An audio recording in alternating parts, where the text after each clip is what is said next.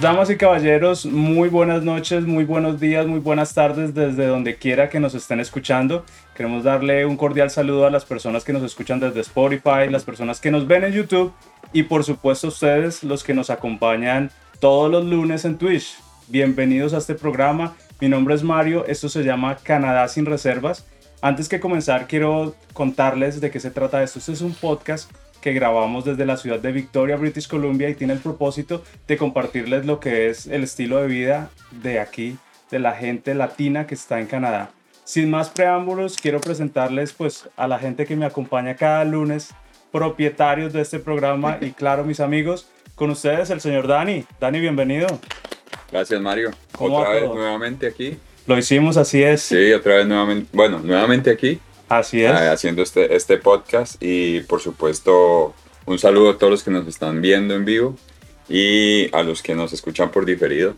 Claro que sí. Señorita Lu en Canadá, muy buenas noches. ¿Cómo estás? Buenas noches, ¿cómo están? No, feliz aquí de compartir otra vez este cafecito y este espacio con ustedes. Eh, Súper chévere. Quien nos está acompañando en Twitch al final de la transmisión vamos a estar respondiéndoles los mensajitos. Eh, si, no, si no paramos ahorita en el medio de la transmisión es porque pues vamos a, a, seguir el ritmo de nuestro, de nuestro tema, de nuestro podcast, eh, el ritmo normal, pero al finalcito vamos a dejar un espacio para responder preguntas, saludos y entonces aprovechen para escribirnos todo lo que, lo que quieran. Claro que sí. Y no menos importante, la señorita Sofi Corrales. Sofi, buenas noches. Oli, Hoy estamos muy lejos, ¿sabes? Porque regularmente eres mi vecina acá en el sofá. Soy mi vecina, pero hoy estoy aquí feliz y contenta otra vez con ustedes y muchas gracias por acompañarme. Bueno, chicos, muy buenas noches, bienvenidos a este programa. Lo hicimos, este es el capítulo número 5. Ya, ya han pasado 5 felicitaciones porque cuando inició este proyecto siempre decíamos, uy, ¿será que pasamos del segundo? ¿Será que pasamos del tercero? Pero bueno, ya vamos en el quinto. Mitad de temporada dijimos que íbamos a hacer 10 capítulos inicialmente y hacer como toda nuestra evaluación al respecto. Eh, muy contento de la, de la temática que hemos estado trabajando. La gente nos ha estado dando el feedback por redes sociales, les ha gustado. Y pues bueno, entremos en materia. ¿Cuál es el tema del día, señor Daniel? El tema del día. Eh, ¿Cuál es la edad mínima para emigrar a Canadá? ¿Cuál es la edad para emigrar a Canadá? O bueno, si hay una edad, sí, ah, deberíamos considerar una, edad. un límite. Hay un límite. Esa es la pregunta que regularmente nos hacen. De, ahí del tema salieron varias, pero regularmente eso es lo que nos preguntan, ¿cierto? Que si hay una edad para emigrar a Canadá y, dejémoslo un poco más global esta noche. Dejémoslo, si hay una edad para emigrar. Exacto. Sí. Entonces, bueno, ese es el tema del día. Como siempre, vamos a tener nuestras noticias porque este programa tiene noticias random, pero informa, ¿cierto? Claro. Y, como, dije en el, en el primero, no son noticias, sino también datos curiosos. Datos curiosos. que informan. Sí. Entonces, vamos a empezar con las noticias. Señorita Sofi Corrales, ¿cómo estamos de noticias esta noche? Para el día de hoy les traigo una noticia pues bastante bonita y es igual un dato curioso, yo creo. Este, resulta que se están volviendo comunes en Canadá las panaderías latinas. Como que se están viendo, volviendo populares. Eh, ahora hay más. Vi esta noticia de que hay una recién, no, ya la abrieron como hace un año, una panadería en Quebec que hace panes o que invita a la gente como a hacer panes de sus lugares pues latinos. Mm. Entonces ya tienen como de diferentes... Empezaron con panes latinos, Colombia, México, no sé. Eh, pregunta, pregunta, no sé si, si leíste toda la, nota completa. ¿Los emprendedores de qué país son? Son latinos. Sí, ¿de qué país? Ah, es que son de varios lugares, como México, Perú y Colombia. es, que empezaron, es que empezaron el, ellos estaban en una maestría en Quebec y empezaron como un proyecto de la universidad de la maestría en donde todos podían, era como un tipo, eh, como que todo el mundo iba y compartía alguna receta de su país. Sí, así lo empezaron, pero después se dieron cuenta que hay mucha población latinoamericana y pues funcionó el negocio. Entonces ahora no solo tienen panes de Latinoamérica, incluso tienen, qué sé yo, de Europa y así. Ok. Entonces Bueno, está en- en volviendo eso muy vamos a, común. vamos a tener un problema porque los colombianos tenemos un, un conjunto de, llamémoslo, de artículos de bakery con nombres muy curiosos. No sé si para ustedes acá tenemos representantes de distintas partes de Latinoamérica, pero no sé si han comido cuca. No, la Galleta, cuca, galleta. la cuca no es una galleta, Ajá. pero sí es, digámoslo, un pan, está horneado, está de color, eh, es regularmente es Como café, cafecito pero lo más curioso sí será siempre el nombre, ¿no? Lo que pasa es que la panadería, chicharrona. la panadería colombiana es muy, muy amplia. Sí, tiene, sí. tiene mucha, mucha variedad. Bueno, pero la idea de ellos es como tener un espacio donde hayan Donde diferentes tipos de panes de las diferentes culturas o lugares que hay Sí, sí. en Quebec. Está, está como los, los, la- las bolitas de Justin Bieber. La bolita de, Justin Bieber y mi papá tiene un chiste de viejito. Lo voy a tirar, pero es un vie- Hay un, hay un, hay un, no, no disco un plato, hay un, digámoslo, un corte de pan muy famoso, Corte de pan. corte de pan muy famoso en, pan. en, en Colombia que se llama brazo de reina. Entonces mi papá, Es si, si me ven a mí, pónganle 40, 50 años más, pero pues con, con su, con su sentido del humor, ¿no? Eh, y llega a la panadería y dice, eh, por favor me da un brazo de reina, pero que no me vaya a salir el pedazo de la axila. Entonces, Sí, el chiste de papá. el chiste de mi papá, ya, ya. Yo no dije que fuera bueno. No, pero, pero fue que me imaginé a mi papá contando ese chiste. ¿Cierto? Lo que pasa, bueno, en Costa Rica no podríamos, bueno, se vería muy raro algo que se llame cuca para comer. No. Pues No, en en Colombia, también. sigue En siendo Colombia es raro, en Colombia sigue siendo raro, sí, sí. Lo que pasa es que, tiene- digamos, cuca en Costa Rica es una cucaracha. Sí. Oh. Esta es la diferencia. En Colombia no es una No, cu- Bueno, también a la cucaracha de cierta perspectiva. Ok, bueno, eh, Curioso. cambiemos de tema drásticamente y les quiero compartir No, mi no he noticia. terminado. Ah, no has terminado tu noticia, No. por favor, Sofía. Y entonces resulta. Ya terminé. No, este. Ya terminé. Eh, y hablaba incluso de otra gente que los churros, pero eh, no colombianos argentinos. La gente está emprendiendo, los que estamos llegando están buscándole el lado para poder emprender. Esto Sí. es de una familia argentina que eh, decidió, pues él cocinaba, el señor cocinaba churros para su Qué familia. churros. Sí, ¿verdad? Yo lo vi, buenos churros. Si hay alguna fábrica de churros No, pues, que quiera Nos quiera patrocinar este programa, Tails son churros. No, pero no, pero Sí, no, no, los churros. Los churros son churros. los churros son mexicanos, ¿sí? No, Pero- pero- Los churros son Son españoles. españoles. Oh, necesito que la gente mexicana me defienda. Y los este churros que tenemos en Colombia son completamente diferentes. Sí. Son unas donitas, son como donas, Ah, que ¿sí? están rellenas Ajá. de arequipe. Sí, los Esos churros en. Colombia son En como unas Costa donas Rica son así, en- como en... como en España y como en. México. Sí. Sí. Churros. Los la- yo conozco los largos. Bueno, también los mexicanos. Y los- Los largos mexicanos. Bueno, el caso, este señor decidió que era una bueno oportunidad, pues Ajá. porque le quedaban buenos, entonces incluso fue, volvió a Argentina, hizo varios cursos de, de cocina, de repostería, y ahora vende incluso churros hasta salados, que me pareció súper curioso. Pero sí, Pues al entonces final- al final- estamos emprendiendo los... los Y necesitamos, y necesitamos latinos que emprendan aquí en. Victoria porque eh, me parece, me parece a mí, no sé a ustedes, pero la gastronomía eh, latina aquí en, Sí, en, Sí. en Victoria está más bien como... No hay panaderías, ¿verdad? Oiga, hace Ojo falta con una panadería. Sí. ¿Cómo no, es que no. se llama la panadería que aquí patrocinamos? Eh, Juan, ¿cómo es la, la que mencionamos en el primer capítulo? La de su papá. Ah, Ah, Don Luis. Don Luis Panes. Don Luis Don Luis Panes. Panes, por supuesto. Don Juan. bueno, iba por ahí, señorita Lu, en las pues. noticias. En las noticias, bueno, yo les tengo una noticia que tiene mucho que ver de pronto con, con la, el tema del día del mm, podcast pasado. Eh, pero me llamó mucho la atención porque siempre hemos estado hablando de que aquí en Victoria los arriendos están caros. Y no, yo sé, pero salió un estudio que decía que Victoria es uno, o sea, de los aumentos de arriendos en, en un año, o sea, de lo que se aumenta en un año, el porcentaje de aumento, no sé cómo plantear esta frase. A ver, yo te ayudo. Si A ver, quieres ¿por qué? saber ¿Por más qué? de los arriendos, No, no, vean el podcast anterior. No, no, porque yo sé la noticia. Por favor, Ellos la van a ayúdame, por favor. compartir. Compartamos la noticia. luego me compartir. Ok. Que hicieron la comparación de año con año versus años anteriores, Ujú. ¿verdad? Y del año eh, 2020 a 2021, que hicieron la comparación de octubre a octubre, Ujú.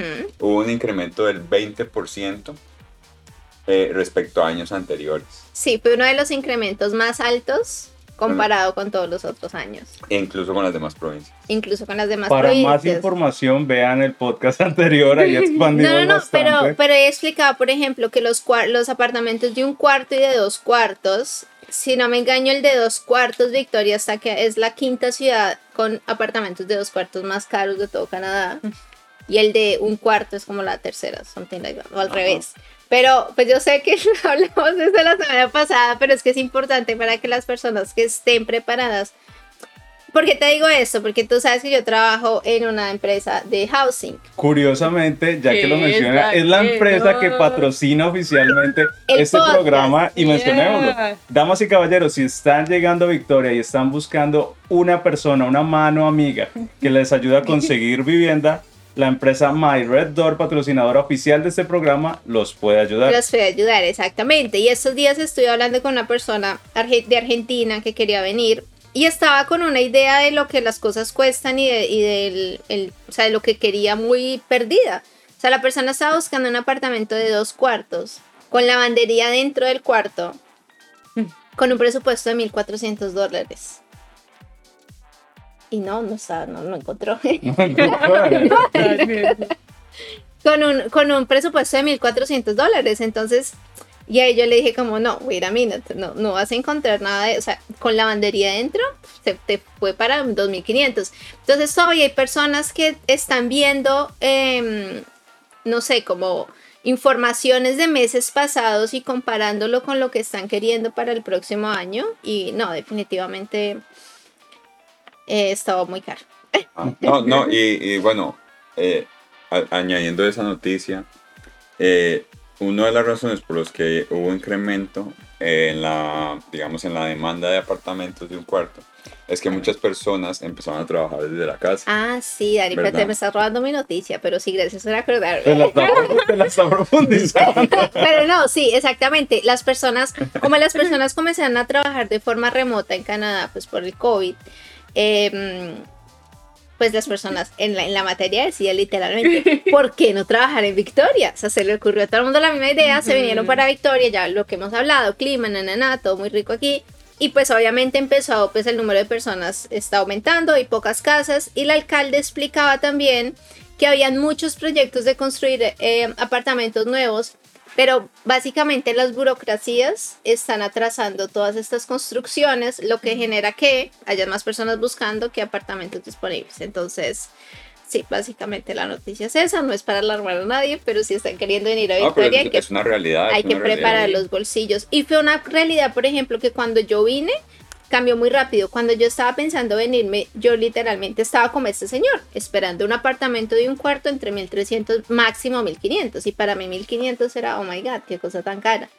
Pero en el momento que llegué, el mínimo ya era 1600 y poco. Entonces, uno se tiene que ir adaptando a esas realidades muy rápido porque, pues, imagínate, mes a mes, em, las cosas cambian. O si no, o si no, siempre cabe la posibilidad. Y, y quiero aprovechar para dar ese, ese tip consejo que, que nadie me lo está pidiendo, pero lo quiero dar de A todas ver, maneras. ¿cuál es que, pues no solo tiene que venir a Victoria. Yo he escuchado Sí. gente y una vez en cierto grupo que, que todos los aquí presentes conocemos, hubo un debate profundo de mudarse a, a Vancouver, que porque allá había más opciones, pero yo, yo me voy, bueno, cruzar un ferry Sí, es no. costoso, Mm. quita tiempo, pero aquí tenemos ciudades aledañas que, que proporcionan pues las mismas comodidades. Y yo sé que las personas que nos están escuchando, si hay alguien de Bogotá, dirá, pues si viven en Chía, si viven en Cota, bueno, es una- un ejemplo muy eh, específico, pero ¿por qué no vivir acá en las ciudades cercanas? Tenemos Zug, tenemos Sydney, bueno, Nanaimo ya está un poco más lejos, pero hay ciudades cercanas Pero- que proporcionan todo lo que una persona puede necesitar y aún así le da la facilidad de desplazarse a Victoria en tan solo de 40, 50 minutos. Sí, y eso es una realidad que está en todo el mundo, Mario. Es decir,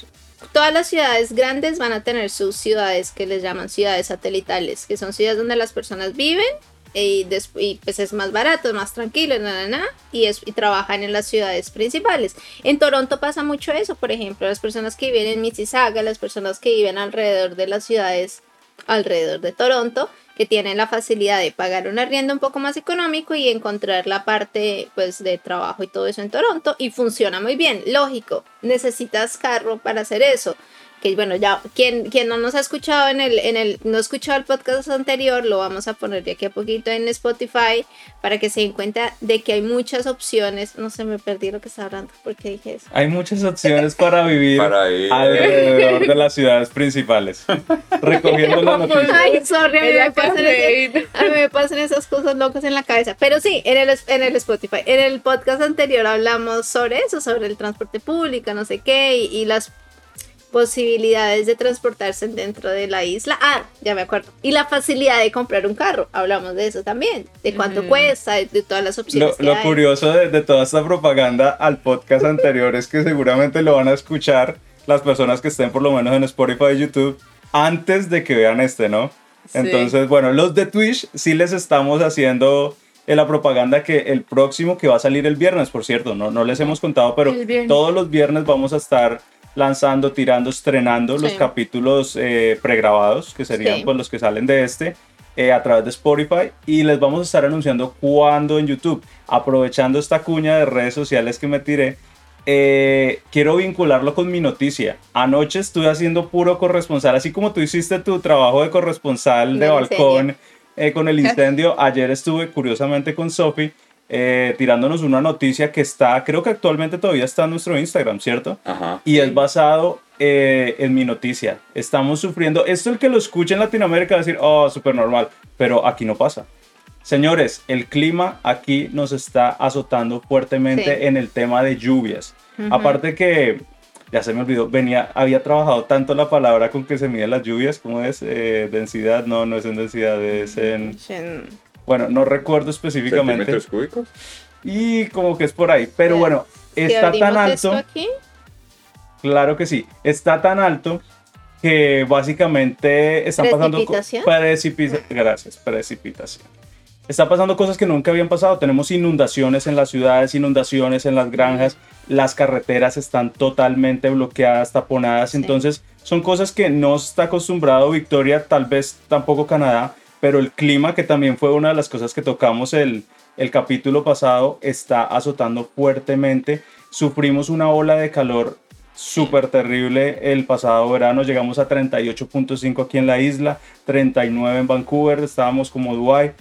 Esperemos, que, esperemos que no esté así el invierno. Bueno, no, sabemos. Pero en este momento, chicos, el día de ayer, justamente cuando veníamos, que es lo que les estoy contando, estamos atravesando aproximadamente la vía Lamford hacia Victoria, eh, hubo un accidente, yo me atrevería a decir que de, de, unos 500 metros, estamos hablando más de 6, 7 vehículos, uno volcado totalmente, no estamos seguros si hubo fatalidad, pero fue un accidente bastante fuerte. Eh, pues lo que ocurre después de eso son los taponamientos, unos bloqueos de kilómetros y kilómetros y tengamos en cuenta que es eh, bueno, amarrándolo con todo lo que estamos hablando, es muy común que la gente viva en Lanford, que es la ciudad aledaña. Entonces, el transporte de, de Victoria hacia Lanford estaba increíblemente congestionado. Y es mucha gente la que, si tú ves, por ejemplo, un día normal, hora pico, de personas devolviéndose a Lanford, es mucha gente. si se tapó, ¿no? Fue un caos. Estaba, estaba un caos. La noticia es, damas y caballeros, el cambio climático está afectando fuertemente la costa oeste de Canadá, específicamente aquí en nuestra isla. Sí, sí. Uno, uno, de los factores, y estuve viendo por ahí unos comentarios, que uno de los factores que ha hecho estos, bueno, que, que, se, que haya inundaciones es que, bueno, como ahorita es otoño, las, las hojas de los árboles empiezan a caer, entonces mm. caen mucho en las alcantarillas. Las alcantarillas. ¿Verdad? Entonces, estas mismas hojas hacen que se, que se que se tapen las alcantarillas. Y, no, y estas lluvias, que son un montón, ¿verdad? O sea, que está lloviendo mucho, eh, no alcanza, pues no alcanzan a drenarse por, por esa cantidad de hojas. Sí, en de- nuestros países sería la, sería la basura, Sería la que basura. tapan las la yo estos días le comentaba a Carlos, mi esposo, que las estaciones uno las ve muy bonitas cuando, pues cuando ve unos foticos y el otoño es la bonito, los colorcitos y ta, ta, ta. Pero yo estos días veía lo que decía Dani, o sea, literalmente se hace una montañita, se hace una montañita de... mm, ¿Hojas? de hojas y es como una capa súper impermeable de, de hojas mojadas y pegadas, una, o sea, es mucho, es mucha hoja la que está en las calles, lo que les digo, se hace montañitas, uno pisa y el pie se le mete uno completamente, uno no sabe que hay ahí barro, todo, o sea, realmente es feo, es feo de ver y lo que dice Dani, pues tapa todo y, Y por más que todo las, este las limpian, porque sí, yo he visto los, no me lo imaginé, en serio pensé que eso no pasaba, o sea, yo nada más veía que las hojas se desaparecían, pero las limpian, incluso Ah, sí, el, la gobierno pasan y le barren, o sea, una recoge la- las hojas y otra va barriendo, acomodándolas para lo, que el otro nada más recoja. Y a pesar de eso, igual, Es mucha o sea, son muchas hojas. Sí. Es hermoso, pero son... Sí, y ahí yo le decía eso, hojas. por ejemplo, cuando es invierno y tú ves eh, la nieve y ay, qué linda la nieve, todo blanquito, no sé qué, pero cuando ves esas ciudades con esas nieves negras completamente cochinas alrededor de las calles, ahí uno ve la parte negativa de esas estaciones. Sí. Oye, sí, mira, eso que estás diciendo es súper importante porque, ahí, seamos honestos, uno que viene de, de lejos, uno ve muchas cosas es montañero, ¿sí? Y aquí le toca pues aterrizar a muchas costumbres y muchas cosas y una de ellas, y discúlpenme, es para, para nosotros, para mí, ay, lo voy a hablar para mí. Eh, es el paraguas. incluye, Ese- ese es Mario. montañero yo, pues. Eh, no, es el, usted, el tema del paraguas, yo soy como que, nada, el paraguas, nada, es que no, acá literal, o sea, y, y se, lo, se lo robé a algún corresponsal de meteorológico, si vienen para Victoria, listen su, su impermeable, porque literal acá Literal. nos, nos está Ah, pasando sí. y ustedes me, me desmienten, ya llevamos que una semana lloviendo todos los Lloviendo días, ¿no? todos los días. Esta mañana me pareció, me pare- esta mañana no, durante la tarde hice, así como dicen, hice el oso en mi Instagram porque yo quejándome, no, no ha salido el sol, hace cuánto tiempo, hasta que yo literal hice mi story, se abrió el cielo y apareció un sol gigante. Pero sí, o sea, desde que, y mira que yo me di cuenta que fue más como desde que cambió el horario. O sea, cambió el horario que nos- ya estamos más tarde, que se está poniendo oscuro más temprano. Hace una semana. Fue hace una semana, sí, pero a partir de ahí prácticamente Pero la ella hasta lluvia... ahora cambió el reloj. No, Estaba no, llegando no. tarde a todas partes. Me refiero que a partir de ahí más o menos sé que comenzó esa lluvia que no para. O sea, bueno, ahorita Sí. para un poquito. Al parecer mañana va a haber sol. Eh, Bueno, ahí hubo solcito. Sí, al final sí tuvo solcito, pero, Hasta pero sí, tarde. o sea, fue una lluvia que no paró y el viento, o sea, los son los vientos nunca antes vistos. Son muy y es el primer año. O sea, no Pero literal. parece son muy- Navidad. Son muy fuertes, Uy, no esta sé. mujer ya está como. Yo no sé si saben, bueno, yo, yo todas mis, mis, mis anécdotas son colombianas. Eh, las personas que me están escuchando saben que es muy tradicional, eso yo creo que más de 20 años cuando llega la estación, la estación, de- el mes de sembrino, diciembre, la canción del granito de café. Es- esa canción, pero todas las emisoras están desesperados así, hay No, unos pero memes. sí, la- la- desde el primero de noviembre. es ¿Cuál? El de ya puedo salir. ¿Cuál? ¿Qué? De llega Navidad. ¿Cuál es esa? Yo sin ti. No, No, pero no la es que- conozco. Pero es que en Colombia Pues es, Navidad sin ti. Pero es que en Colombia es una cuña, o sea, Sí, sí, No, pero la famosa es la de Yo no olvido al año. No, pero. ah, más- ya son canciones de, de cantantes, o sea, pero nosotros estamos hablando de, De una de la propaganda. de Café Sello Rojo, porque es Sí. Café Sello, no, Patrocinador. No, no, es- no es. Café Sello Rojo porque es el café, es la- Café sello rojo, sí. no porque el Café Sello Rojo es el paquete rojo. Águila roja, ¿no es? Ah, ya, bueno, ese cafecito que es un cafecito Bueno, es una colombiano. cerveza. En los comentarios, si alguien por favor se acuerda de qué marcas ese café, nos, nos avisa. Águila. Pero, pero sí, literal, es primero de, de noviembre. Y tiran esa Y tiran propaganda. esa Y la han propaganda. mejorado, la han regrabado, le hicieron nuevo dibujo, pero entonces Claro, claro. aquí exactamente lo mismo, pero con esta vaina. Entonces. Un dato curioso aquí en Victoria, no sé si ustedes sabían, em, tuvimos la semana pasada, no me acuerdo cuándo fue, el Remembrance Day. Remembrance. Remembrance Day, Remembrance Day es el día que yo necesito. Aquí, aquí en Canadá, bueno, este día es para recordar a los soldados caídos, ¿eh? Ajá. Ajá. Y Fue el, el jueves. Sí. exacto, fue el jueves. Muy bien, muy bien.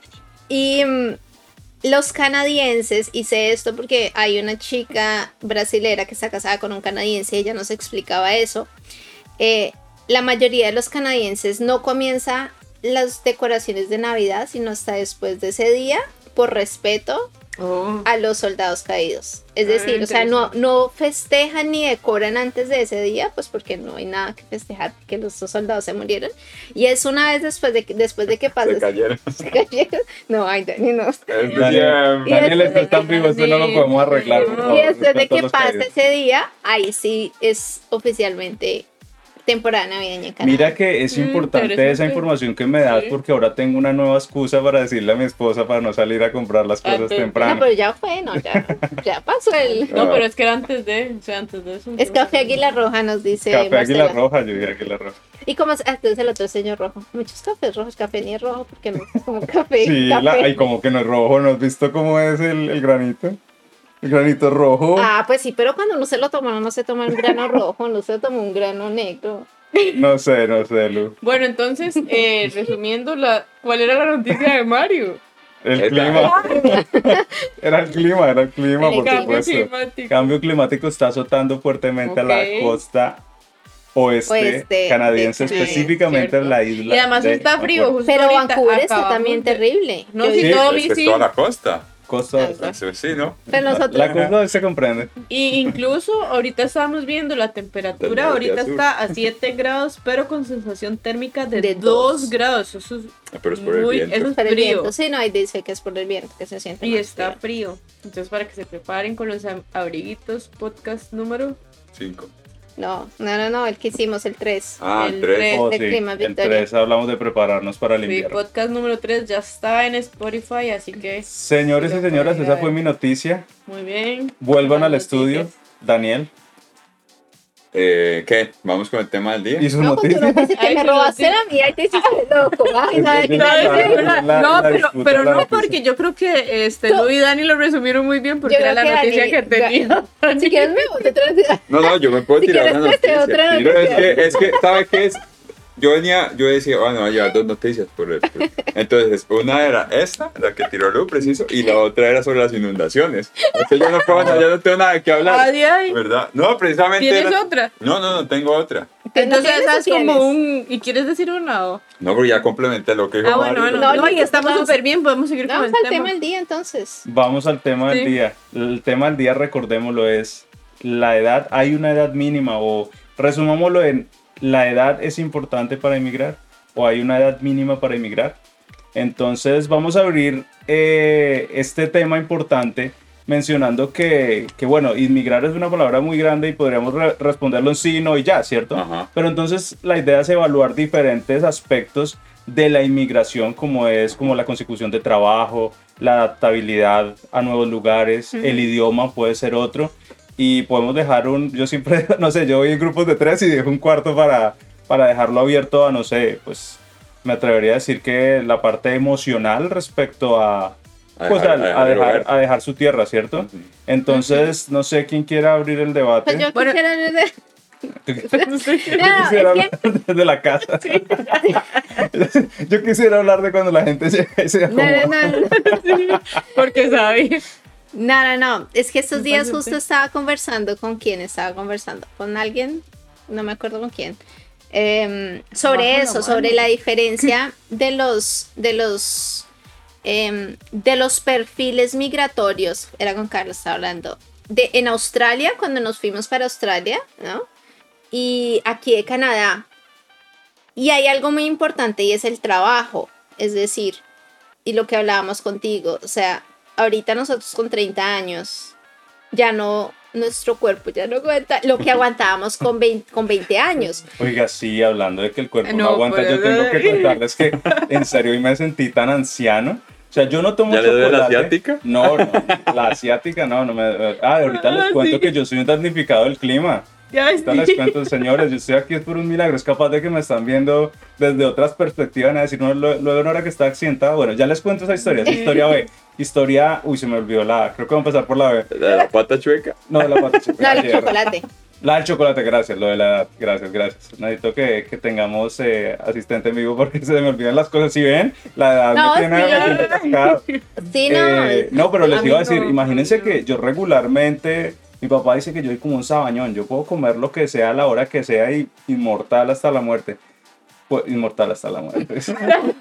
Ay. No, bueno, Ah, no. bueno, sigamos con la idea principal. El caso es que a mí no me afectaba nada. Sí. Y hoy Lorena me dio un chocolate. Uy, estuve enfermo como mediodía. Yo decía, Dios mío, será la Eso leche. nada. Me volví intolerante después de viejo o es el chocolate. Yo ni sabía dónde quedaba el colon y ya me empezó a doler el colon y yo, Dios mío, la edad ya me está cascando. ¿El culón? El, el culón no, el colon. Y ahora sumado, sumado a la parte B, y es que ayer damnificado el clima, le estoy diciendo, como eso no es usual acá, pues no estamos preparados, iba saliendo de un trabajo y me caí por las escaleras. Hermano, eso estaba oscuro, mojado, en tenis, pues el tenis no tiene, el tenis, El uy, tenis. el tenis, Ujú, el tenis no tiene casi agarre. sí. Entonces, uy, me fui de mula contra el planeta, hermano. Entonces, no, eso es una anécdota. O sea, hicimos el programa solo para contarles que, Que se- que estoy No, aquí, pero- me está doliendo. Pero sí, o sea- Don Mario. En Australia nosotros trabajábamos en limpieza y todo lo hacíamos muy rápido y eran trabajos que tú podías estar literalmente todo el día trabajando y te- después te ibas por una fiesta toda la noche, te despertabas temprano y te ibas a trabajar. o Ah, sea, no, el no. cuerpo le aguantaba a uno mucho y uno era eficiente en el trabajo, era rápido, era fuerte, bueno, en fin.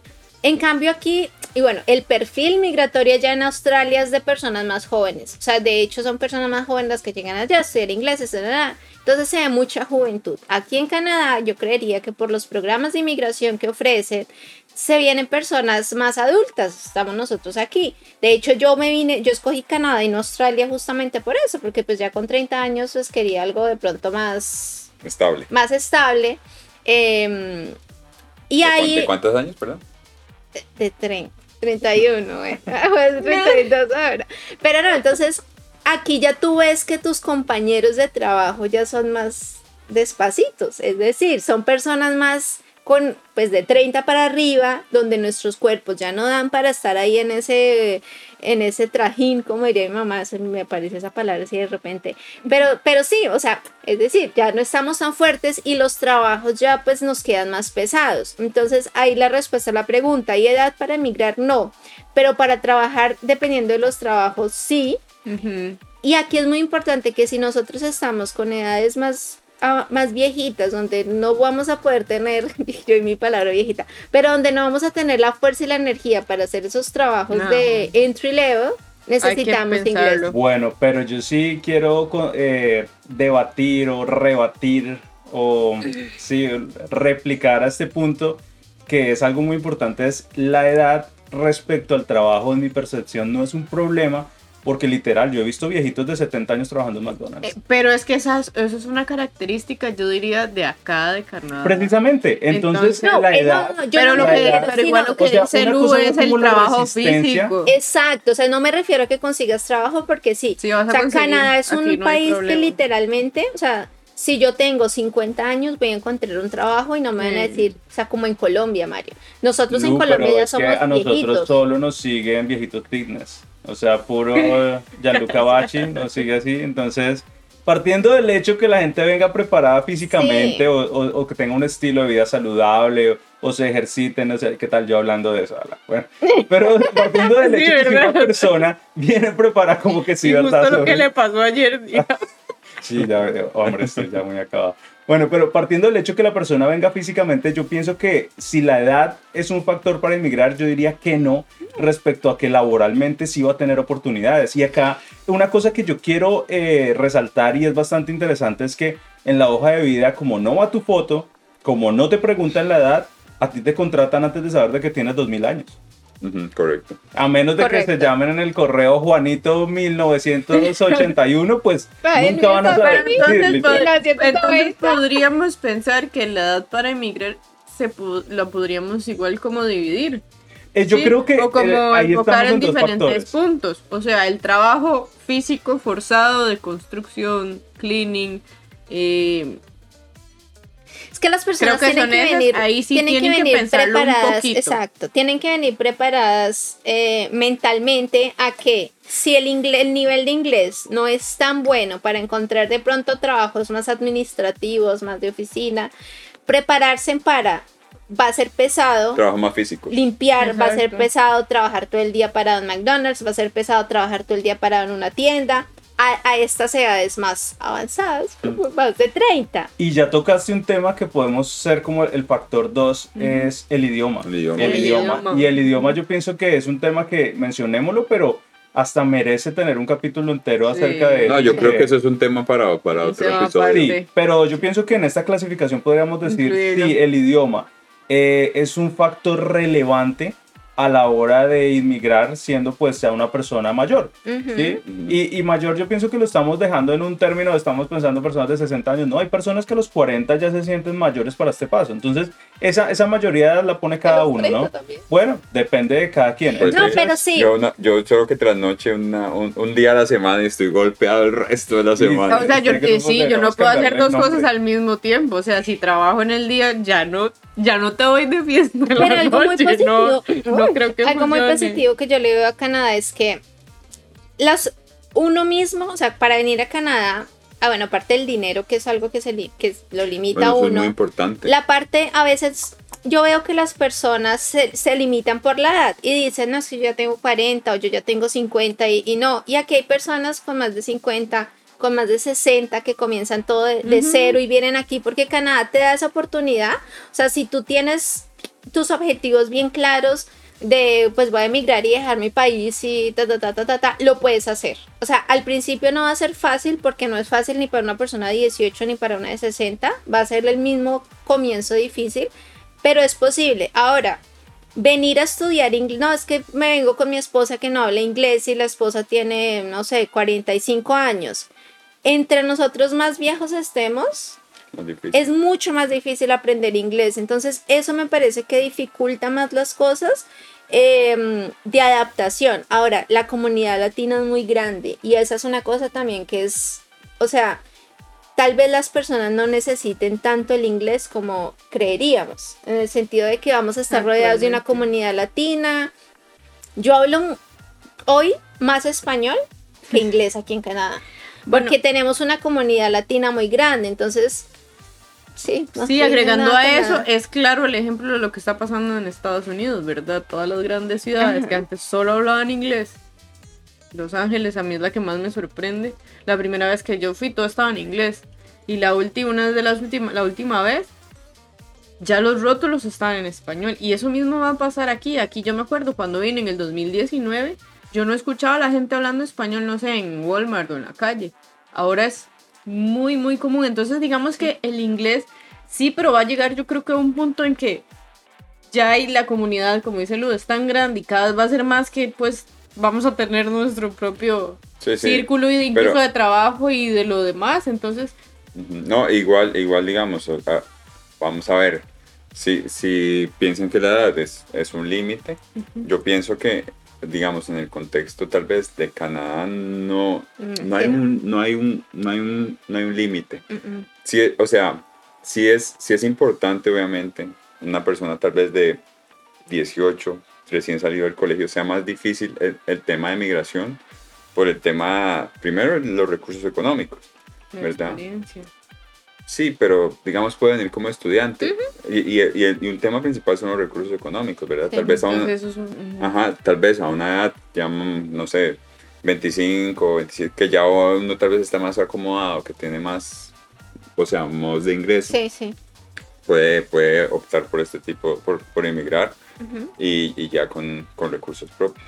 Bueno chicos, yo, yo sí quisiera eh, eh, exponer un poco el tema del idioma y la edad otra vez respecto a lo que mencionaron ustedes anteriormente. Es, hace poco me leí un artículo donde ellos decían que sí hay una edad, sí hay una edad para aprender idiomas y lo clasificaban. Y, y yo pienso que esto, nada más viendo a los niños uno se da cuenta. Un Sí, niño antes de sí. los 10 años dicen ahí que puede aprender literal todos los idiomas que, que le Sí. alcancen a enseñar. El problema no es el niño, sino es como El las tiempo. maneras didácticas Las de metodologías. De los 10 a los 20 años las personas ya lo aprenden con un poquito más de dificultad, pero tienen la facilidad. Pero está comprobado que después de los 21 años más o menos, ya la capacidad de aprender nuevos lenguajes ya es más complicado. Ahora, eso no es una regla general. No. Hay personas posible, que igual. a los 50 años de hobby, de hecho hace poco conocí una señora que de hobby estaba, aprendi- estaba aprendiendo otro idioma.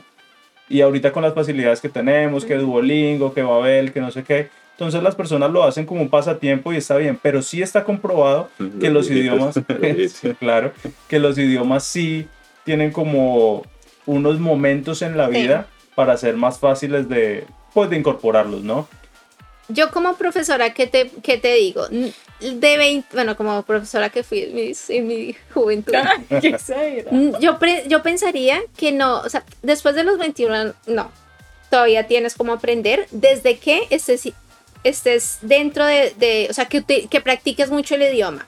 Si es, ay, no, voy a hacer un curso en, en ingle- de inglés en Colombia, mm, difícil que lo aprendas. Pero si, por ejemplo, estás con 21 años, 23 años y te vienes aquí a Canadá y, y hablas inglés todo el tiempo y lo estudias, lo aprendes en menos de un año. Claro, yo, recalco y solo eh, quiero hacer el énfasis, no digo que no se pueda aprender, sino que ya cuesta trabajo. No, sí, claro, Requiere claro. práctica, repetición. En cambio, un niño tú no lo ves Pero, por haciendo ejemplo- planas o practicando el do y el das. No, ellos simplemente repiten y se les pega Claro. prácticamente por instinto. Pero, por ¿no? ejemplo, una persona con 40 años que así venga a Canadá y estudie inglés y practique, es muy difícil que la persona aprenda. En Australia yo vivía con una señora peruana. Todas las hijas hablaban inglés súper fluen- fluente, fluido, Fluido. fluido. Y, mm, y la señora ya llevaba unos tres años en Australia. No conseguía. O sea, literal, su inglés nunca, nunca, nunca avanzó. Y es por la edad. O sea, mi papá y mi mami que me están escuchando ahorita, pero yo sé que si ellos vienen a estudiar inglés, pues no van a llegar más a ser fluidos en el idioma. Puede que entiendan, puede que... mm, Pero, pero ya la Pero yo dificultad creo que es muy sí lo van grande. a entender y sí les va a cambiar como eso de acostumbrarse a escucharlos. Por lo menos, tal vez no hablarlo fluido. Está el caso de Pero- Rosana. Yo sé Pero, hay que- que, pero se pueden comunicar, o sea, de alguna manera cuando igual, tú sí. emigras tienes que adaptarte.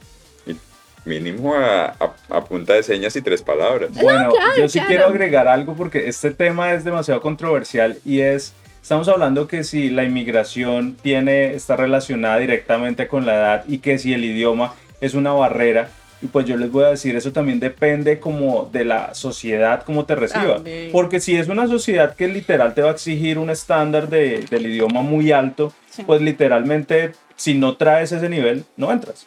Pero aquí sí quiero hacer el comentario de que Canadá es muy flexible con el idioma y me he dado cuenta Sí. en diferentes ámbitos y es por el tema de la inmigración. Este es un que país se que a se baja, que se que se- sí, este se basa en la inmigración flexible. y tenemos aquí acentos asiáticos.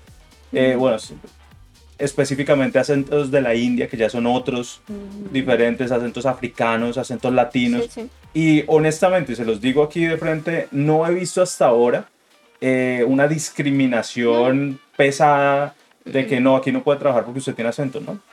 Para o porque nada. le cuesta. Sí, no, no, Eh. En mi trabajo, se los digo, yo pues tengo que entrevistar constantemente personas y mi jefa eh, pues es europea, ella su inglés es nativo y yo he visto cómo ella se esfuerza por entender a las personas, un saludo para ella si nos está viendo, Eh, cómo se esfuerza y nunca como que eh, se incomoda o ve mal que una persona pues tenga digamos un nivel básico. Sí.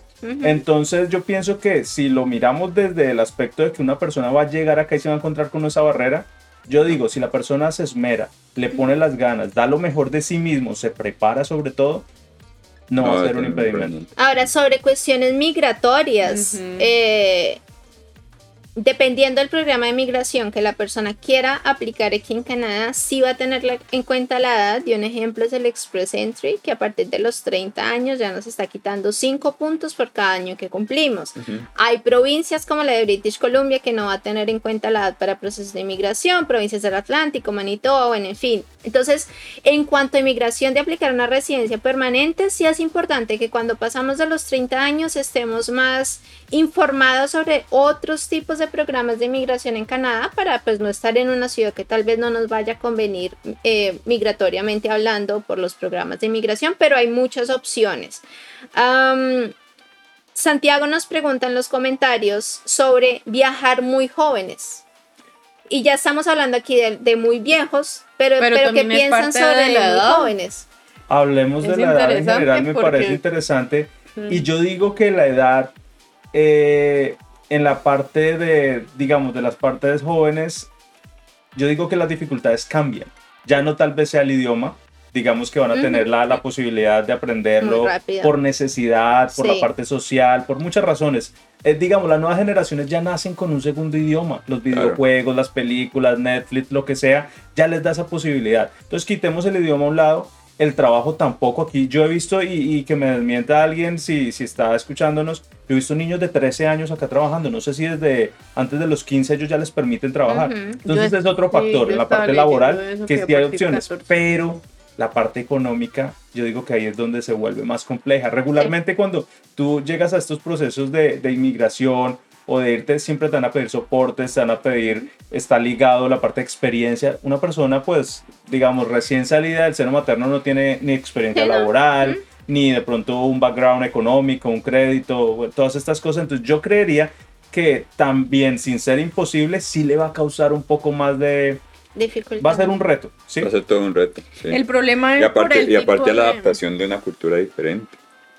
¿Verdad? Porque no es lo mismo venir de una cultura tal vez latinoamericana, que es nuestro, nuestro ejemplo, adaptarse a una, a una cultura anglosajona sin, sin haber experimentado previamente lo que el, el, dolor del seno materno. Pues mira que ahí Daniel se está metiendo un tema que me parece que es, les decía que es el comodín de, de esta conversación y es la parte eh, emocional, la parte afectiva, la parte pues psicológica que tiene que ver esto y lo podemos ver desde las dos, de, lo podemos ver desde el rango completo, tanto muy jóvenes como digámoslo como nosotros. Igual yo creo que todo depende de lo que estén buscando, a ver, porque si es bueno, estamos hablando de migrar, ¿verdad? Pero muy jóvenes yo creo que todavía tampoco como que uno no tiene claro el que me voy a ir a los 20 años, a los 18 me voy a ir a otro país y punto.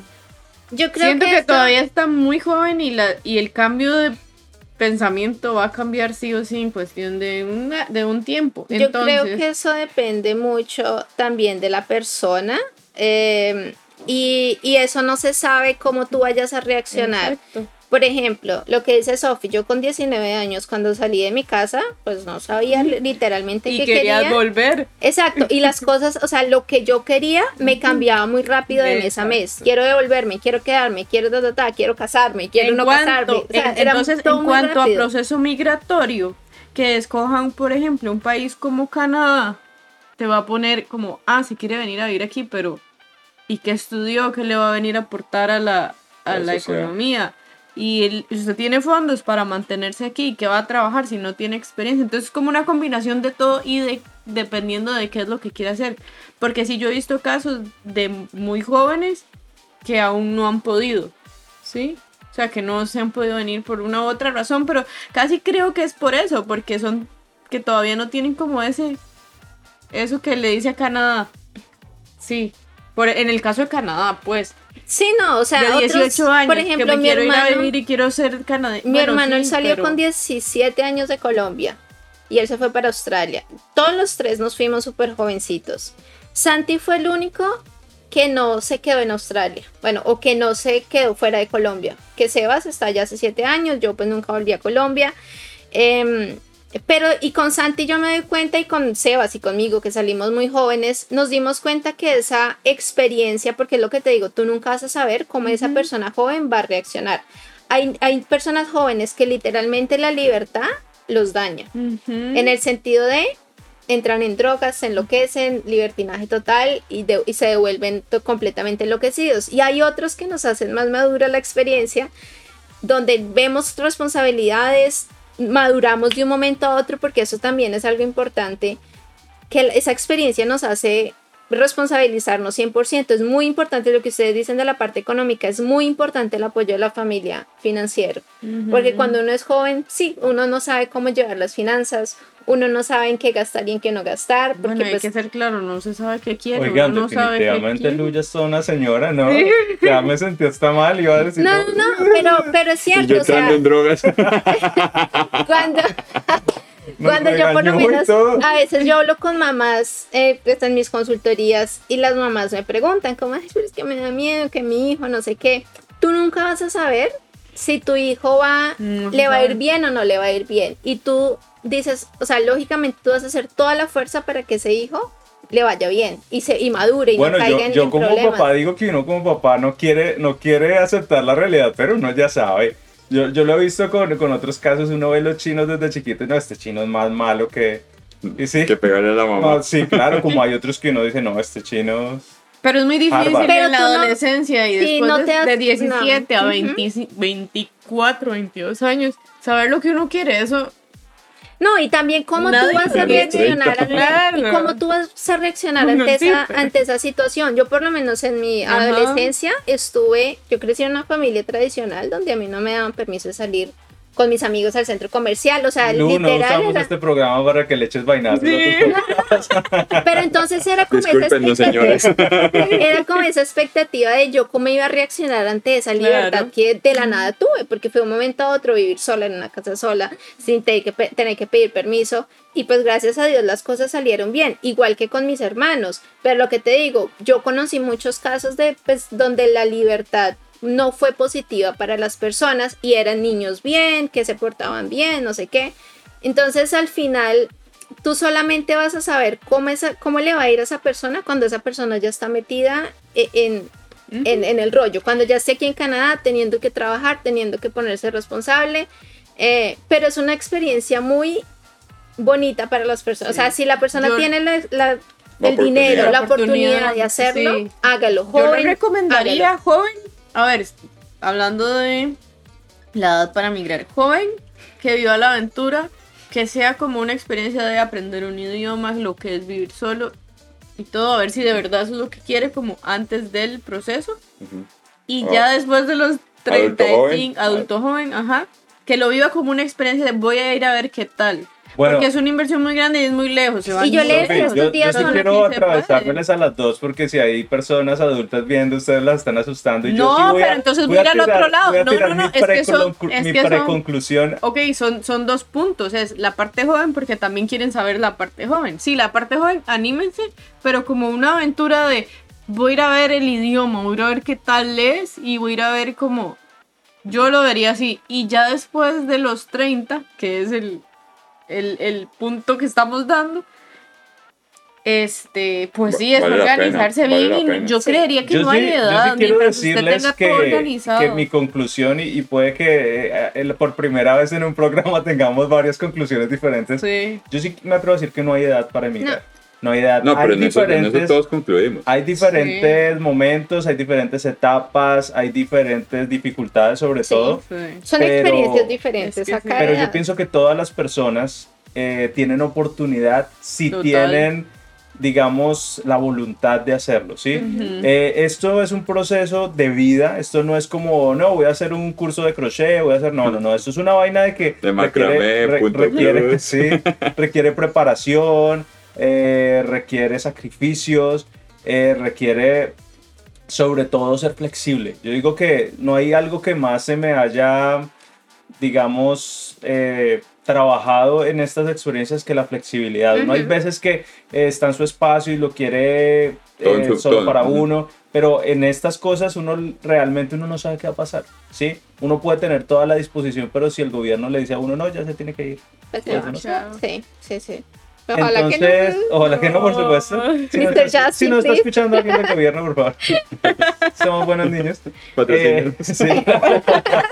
Y Pero- Queremos un sponsorship, please. Sí, pero el tema de, de ser flexibles, eh, aguantar y pues siempre estar como aprovechando las, las cosas que, que le está dando uno esta experiencia es lo, lo más valioso. Sí, sí, sí. Eh, quiero citar este caso porque sí quiero que hablemos de la parte emocional, porque Claro, la hemos mencionado en otros capítulos, pero siento que esto puede ser hasta, hasta más fuerte que el Ah. trabajo, que el idioma es, es si aguantamos esta experiencia, porque no es lo mismo a venirnos acá como un muchacho de, como ustedes dicen, de 18 años, que está conociendo, que puede bajar Tinder, que un montón de cosas, a venirse ya con familia, o una persona ya mayor que dejó a sus hijos.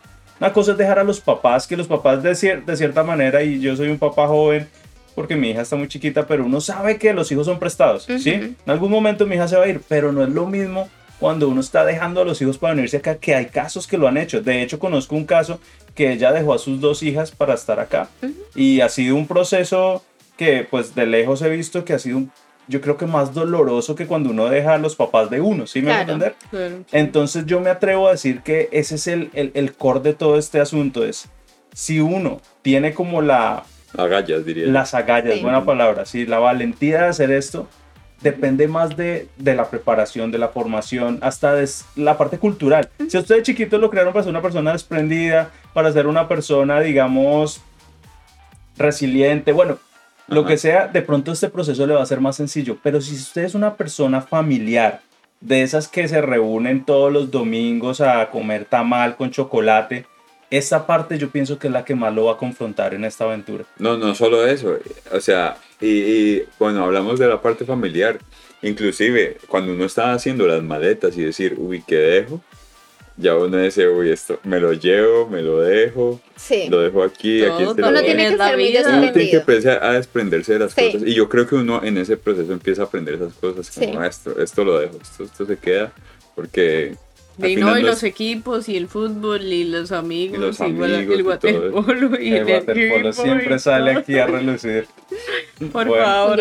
Pero entonces eh, hay un tema que, que no se menciona mucho y re- realmente la verdad ha sido mi esposa la que me ha incentivado a, a prestarle más atención. Es que muchas veces ignoramos la parte emocional de cómo nos sentimos al respecto de eso. Y yo les digo una cosa, aquí en Canadá decir, no, es que me devolví porque no conseguí trabajo. mm, No. difícil. Es que me devolví porque el idioma no me sirvió, ah, es probable. Pero yo me atrevería a decir que el 80% de las personas que decidan devolverse van a devolverse porque les aquí no les, no les funcionó algo. Probablemente Sí, y no- y- y va no a es lo haber un mismo- factor ahí. Y no es lo que- mismo llegar solo que que, llegar. No es lo mismo.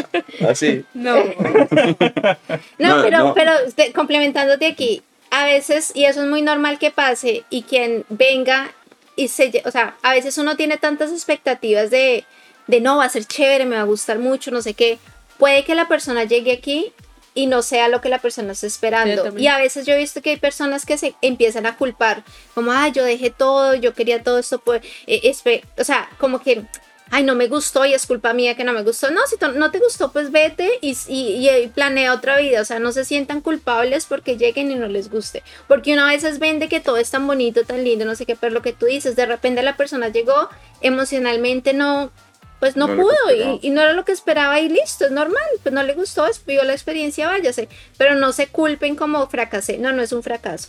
Llegaron aquí, vivieron la experiencia, si se tienen que devolver, súper, tienen una casa, una familia que los espera y, y, y una experiencia linda que vivieron aquí, les va a ir súper bien. Pero entonces, eh, resumiendo un poquito y con respecto al tema principal de la edad, La ¿qué edad- podríamos resumir? O sea, la edad que no. eh, no hay edad. Sí No puede edad. haber diferentes circu- circunstancias, digamos, dependiendo si es muy joven o la edad, pero con respecto a ya estando aquí, ¿sí? Sí. ¿Qué podrían o no? Que depende también mucho de la parte emocional, cómo usted se enfrente a esos retos y cómo usted los vea ya estando acá o en la parte del proceso de venir, porque también la espera es complicada para venir Entonces, acá. un punto entonces, sería, señora ama de casa que nos está escuchando, sí. señor celador que nos está escuchando, señor conductor de bus, señor estudiante, señores todos. cualquiera, todos vengan, son bienvenidos. Todos lo pueden hacer, todos Sí. lo pueden hacer y va a depender 100% De cada uno. Sí, De la Sí. actitud. de cómo afronten esta aventura. Sí. Los invitamos a que vengan puede, aquí. Mire, si vienen aquí, puede. van a poder escuchar podcasts como este, hablar con nosotros, conocernos. Alguien me escribió por ahí el otro día, ve, deberían hacer una integración. Vamos a hacer un asado. Aquí tenemos a Daniel, que es el MC de los asados. ¿Qué quieren estudiar? Tenemos a Lu. ¿Qué quieren buscar dónde vivir? Volvemos a tener a Lu. ¿Qué les, du- les duele una muela? Tenemos a Sofi. Te gusta sobre ¿Que Sí. quieren tomarse un café? Se lo pueden tomar. Tenemos a Lore. Tenemos Entonces, los invitamos. Sí y se yo puede. pienso Una que vez más, yo creo que concluimos con lo mismo. Sí se Sí puede. se puede. Sí se puede. Sí se y los invitamos a que lo hagan. La actitud es lo principal. Y prepararse. Sí, La prepararse plata no nos la llevamos para la tumba, Correcto. pero las experiencias cambian Tampoco, la vida. que se nos Ay. Cambian la vida. Bueno, Ese es Este- tema para otro día. No sé si quiere, Lu, eh, ¿cómo está nuestra... no, no, no, estuve, o sea, to- ¿qué les digo? Eh, todo el mundo, Oscar- Santi estuvo súper, súper pendiente Chicos, ahí. les propongo que vamos a despedirnos de este programa, pero las personas Sí. que, que nos están acompañando en Twitch tienen que saber que se pueden quedar a partir de este programa y de los que vienen, esto va a quedar en el podcast para Sí, que sí. las personas que lo escuchen sepan que las personas que nos acompañan en vivo van a tener una sección de unos cuantos minutos más donde vamos a charlar Nos pueden más abiertamente de, así, de y lo que deseen. Pero para concluir este podcast, ya Sí. tenemos pues la, la decisión definitiva de este panel de expertos. Sí, Eh, Sí se puede, sí se los puede. invitamos a que lo hagan, no se rindan. La mejor actitud, las me- igual las mejores vibras, si lo están haciendo, les mandamos las mejores vibras, todas cosas buenas pasan por algo y Sí, sí se súper. puede, no hay que preocuparse por eso, la edad nunca para nada ha sido un factor. Y bueno, menos aquí. chicos, Y sí, entonces menos aquí en Canadá. los invitamos a que nos sigan nuevamente en nuestras redes, Nuestras sociales. redes sociales. Ya estamos subiendo contenido en TikTok, ya estamos subiendo el Instagram, lo tenemos a tope. Facebook, Facebook estamos está trabajando. YouTube lo tenemos un poquito atrasado, pero, pero- Daniel Pero lo no, tenemos. ya vayan siguiéndonos, arroba Canadá sin reservas en todas las redes y sociales. compartan. En el Instagram, si van a la biografía, está el link con todos los links de las redes sociales para que nos acompañen. Canadá sin reservas. Canadá sin reservas. Para todos los- Muchachos, eso fue todo por hoy. Gracias por acompañarnos. Gracias. Gracias.